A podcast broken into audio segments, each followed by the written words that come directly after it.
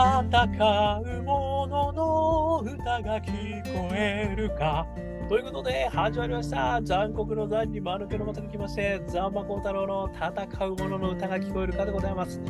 この番組はイノベーションを超えたい人、新しい価値を作りたい人、そんな人たちのために送る番組でございます。私、株式会社イノプロビゼーションの代表させていただいたり、株式会社 NTT データのオープンイノベーションエンバンデリストをさせていただいたりしております。さてさて、本日はですね、2023年、えー、9月9日のお昼といったところでございます、えー、今日はちょっと外出しておりましてですね、なんとなく白い感じになってまいりますけれども、気にせずにね、いきたいと思います。えー、今日はですね、あの NHK アカデミアの方でですね、え彫刻家の外尾悦郎さんのお話をさせていただきましてですね、えー、こちらがですね、2023年8月2日にですね、公開されたやつを聞きまして、あのこの方あの、世界遺産のサグラダ・ファミリアですね、えー、こちらのですね、彫刻、こちらをですね、あのずっと作りつけてきてまして、今はあの芸術工房監督としてですね、やられてると。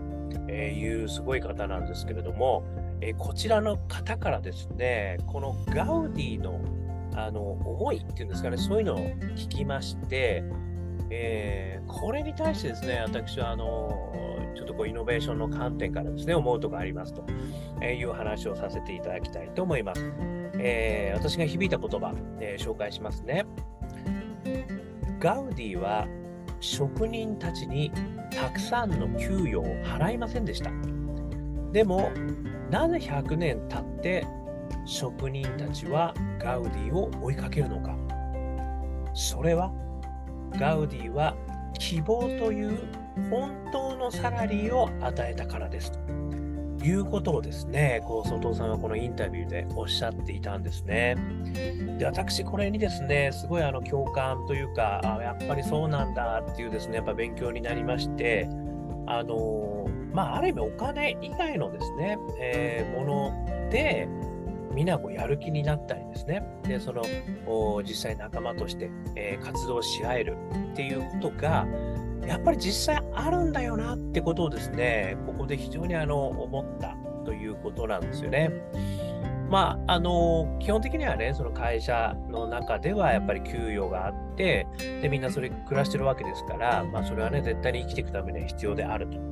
いうところだとは思いますし、まあ、それがね、やっぱりたくさんもらえると、もしくはいい業績を出せばたくさんもらえると。こういうこと自身はすごくモチベーションにつながることでもある。ね、私も実際そういうふうにあの生きてきたし、今でもそうではありますと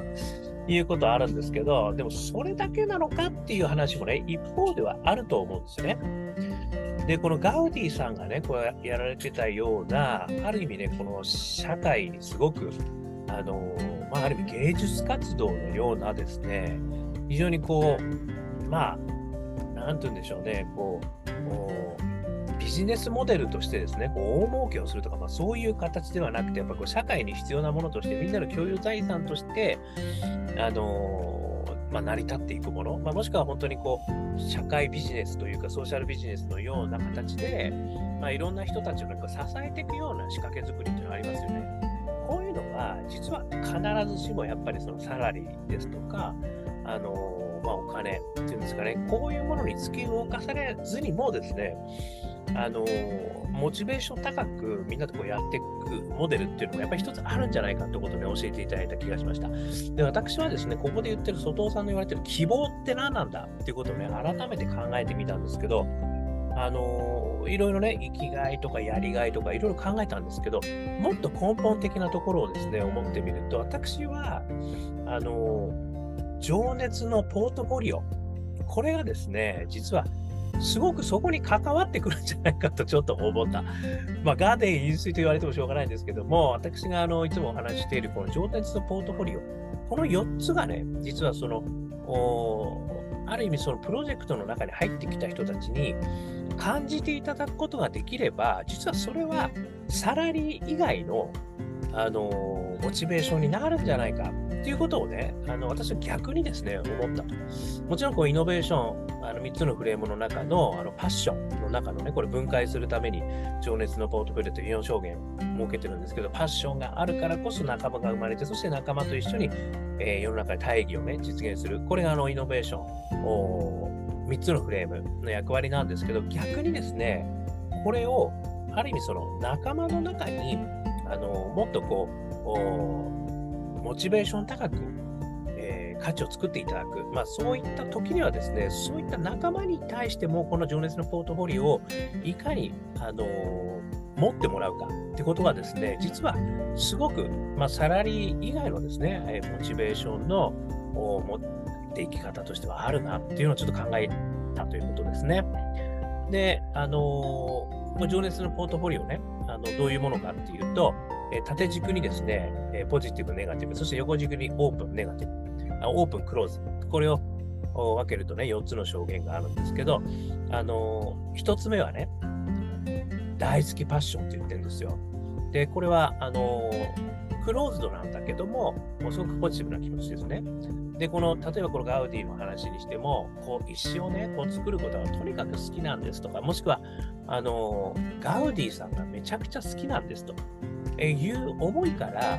あの、それをある意味希望として、まあ、ある意味サラリー以外のものとしてやってた人もね、いるんじゃないのか。っていうのがこれ一つ目。ですね。これ大好きファッションですね。そして2つ目は、そこからね、あのオープンに開くとですね、リタパッションって言ってるんですけども、誰かのためになることなんですよ。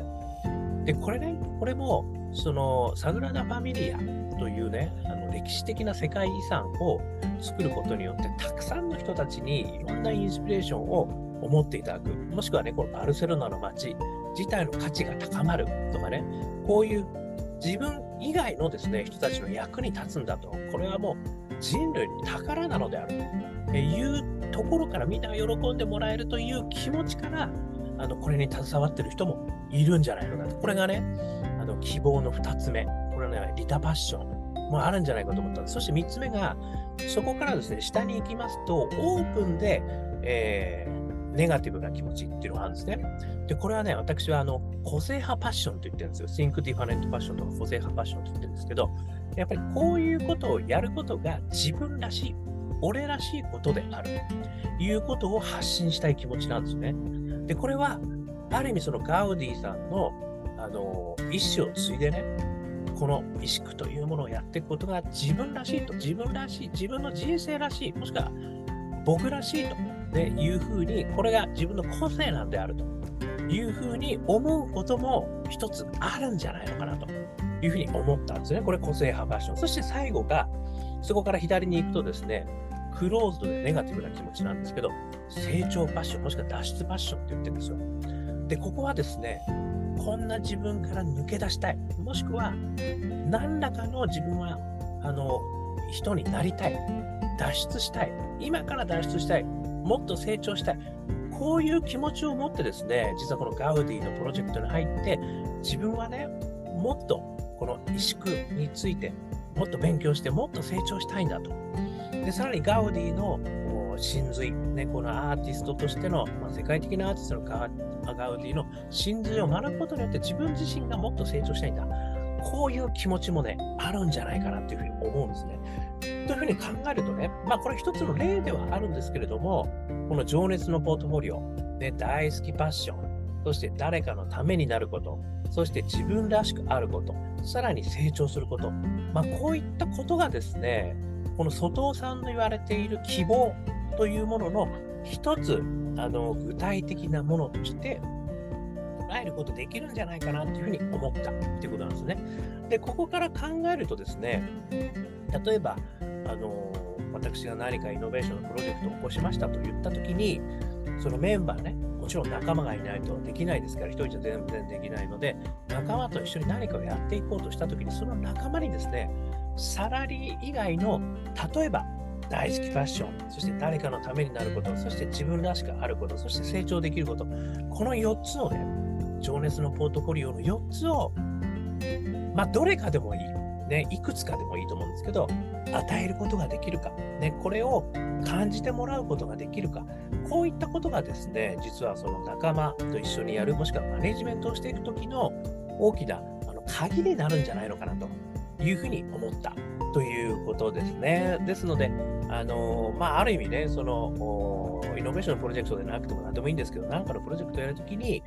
仲間と共にやるためには、もしくはマネージメントとしてやっていくときには、サラリーだけではなく、この希望、そして希望というのは、情熱、でこのパッションの4証言、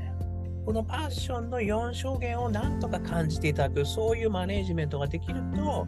実はみんなついてきてくれて100年プロジェクトになることもできるんじゃないでしょうか。ね。ということを感じましたというお話でございました。で、この外さんの話も素晴らしいんで、ぜひ聞いてみてください。少しでも参考になりましたら幸いです。ということで、YouTube、Podcast 毎日話しますので、よかったら登録してくださいね。そして、Facebook、Twitter、コメントいただけると嬉しいです。そして、我がアカペラグループ香港ラッキーズでは、中年ワンダーランドという曲をですね、ストリーミング再生しております。YouTube でも、Apple Music でも、Spotify でもね、聴けます。レア、ですので、中年不思議を中ではならぬ、そして香港好きなこと書いて香港ラッキーズ、元気が出る、えー、曲でございます。よかったら聴いてみてください。そしてね、あジャーニー・オブ・ラッキーというですね、えー、4曲入りのミニアルバム、こちらもね、アカペラの感動的な曲がございますね。こちらの方も、えー今は iTunes、そしてモーラ、こちらの方で香港好きな分ね、あ、ジャーニー・オブ・ラッキーね、検索して出てくると思いますので、えー、よかったら視聴してダウンロードしていただければと思いますし、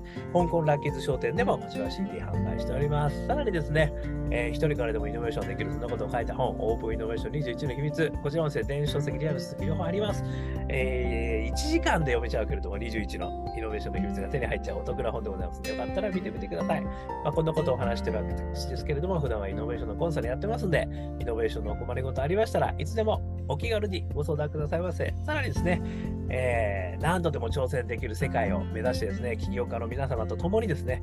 えー、スタートアップスエマージェンスエコシステムの C、ね、SEE というですね、プラットフォーム作りもしてますんで、えー、起業したいけど悩みがあるな、なかなか、あの、パパ、ママ、ね、えー、お母さん、ね、ブロックされるけど、なんとかそれを回避する方法ないとか、ね、そういう何度でも挑戦できる世界ありますんで、えー、よかったらですね、え、お気軽にこちらもお問い合わせくださいませ。ということで、今日も聞いていただきましてどうもありがとうございました。それでは皆さんも頑張りましょう。また明日